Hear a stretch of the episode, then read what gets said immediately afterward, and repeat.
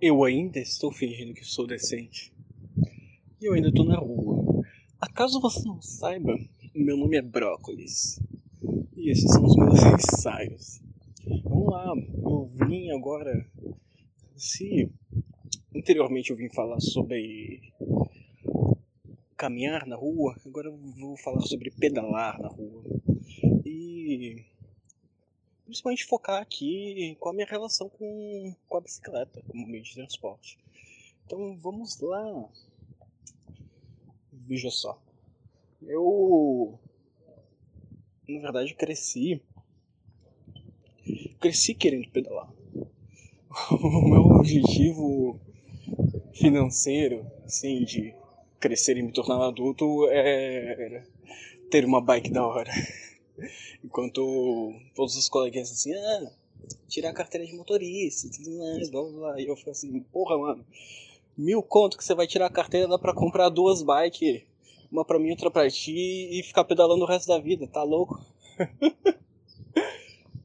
é, era essa mais ou menos a relação que, que eu tinha crescendo, né?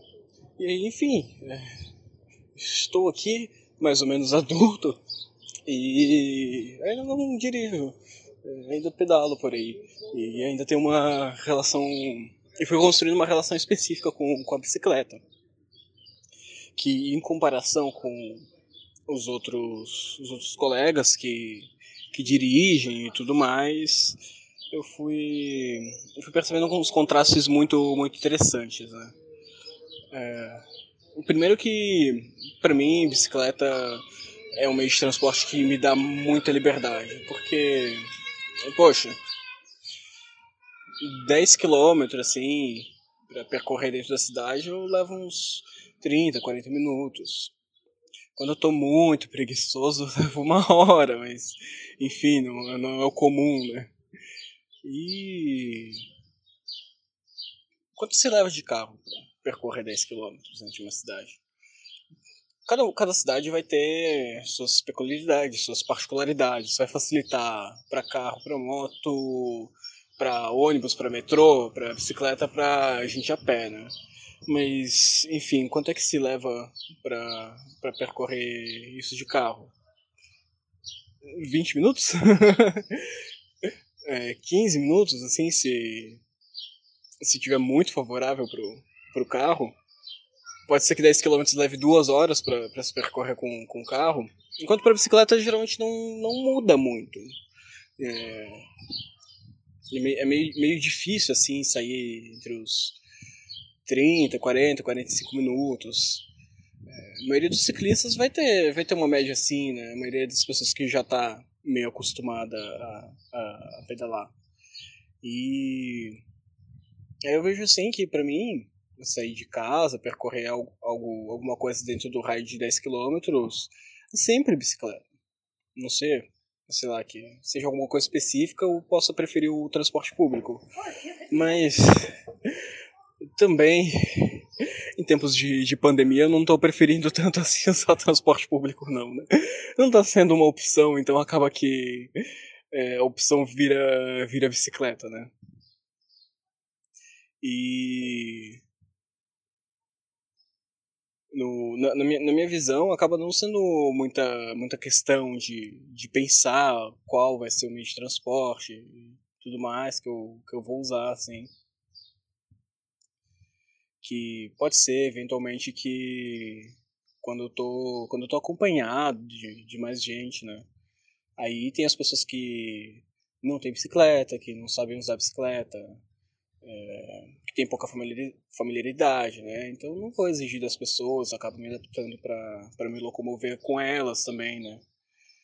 Só que para um uso para um uso fácil individual acaba acaba sendo isso, acaba sendo isso mesmo.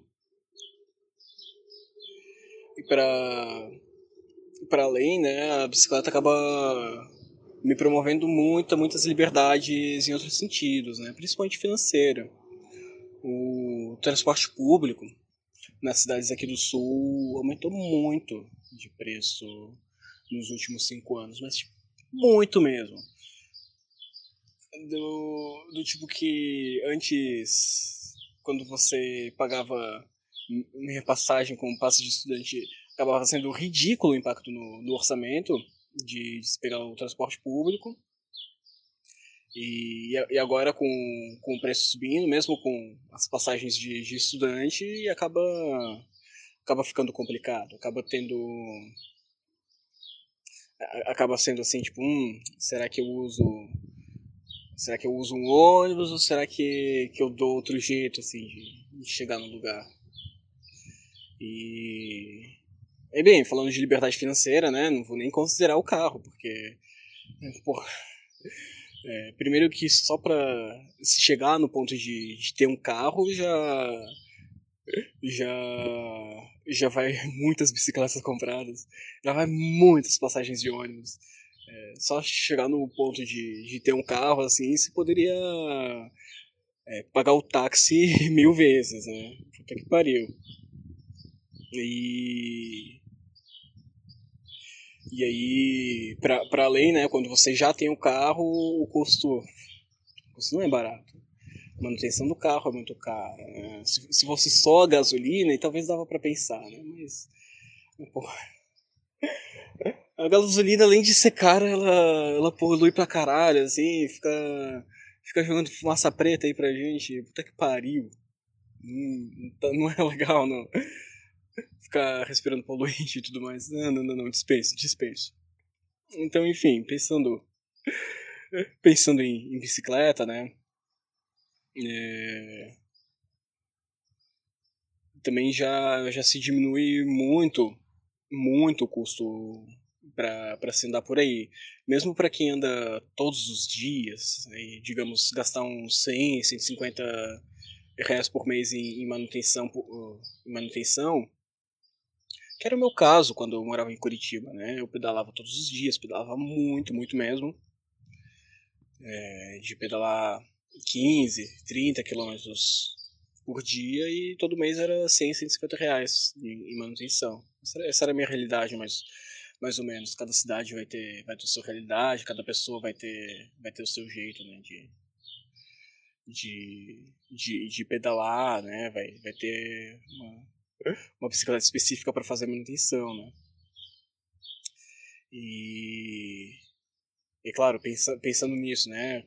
Tem bicicletas que têm a manutenção mais, mais onerosa, que as bicicletas da, de tecnologias mais, mais modernas acabam que quando você troca uma peça é, é muito dinheiro que vai, né? Só que o bom dentro do mundo das bicicletas é que dá para manter as coisas muito no baixo custo, né? Dá para fazer muita coisa por si mesmo. Então, se você aprende a mexer num freio V-brake, por exemplo, se tem uma bicicleta assim, dá pra com a sua própria mão de obra fazer a troca.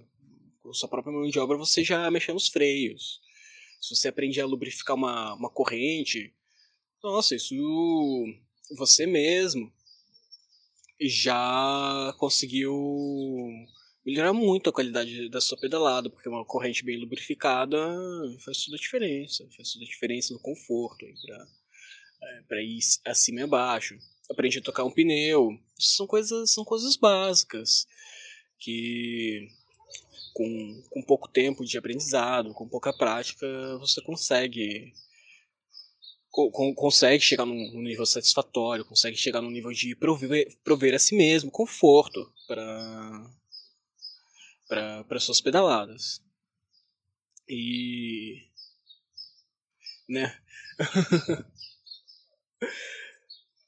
Aí quando se quando se chega no no ponto de precisar levar para uma manutenção, para uma pessoa mais, mais especializada também, quando você tem uma, uma bicicleta de, de mais baixo custo, uma bicicleta mais para para dar para dar porrada, digamos assim, como, como, eu, como eu costumo dizer, né, uma, uma bicicleta para sofrer. Aí acaba que quando você manda para manutenção também é barato, as peças para trocar são baratas e e, e acabam não, não, não indo muito não indo muito do seu bolso. Enfim, né? Mas, claro, eu tô falando aqui de bicicleta, Estou falando de, de uma realidade social específica.